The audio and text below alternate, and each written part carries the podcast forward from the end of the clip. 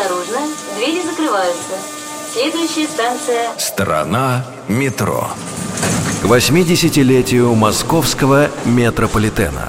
Станция Октябрьская до 1961 года носила название Калужская. А в середине 90-х появилась идея очередного переименования. Но не Октябрьской, а всех остальных станций кольцевой линии. Поскольку на кольце московского метро расположено ровно 12 станций, предлагалось по образцу Октябрьской дать каждой из них название в соответствии с календарным месяцем. Однако названия станций на кольцевой линии не менялись с середины 60-х. Страна метро. Что скрывается под землей? Субботам с 6 вечера, а также в любое время на сайте Радио Маяк и в подкастах iTunes.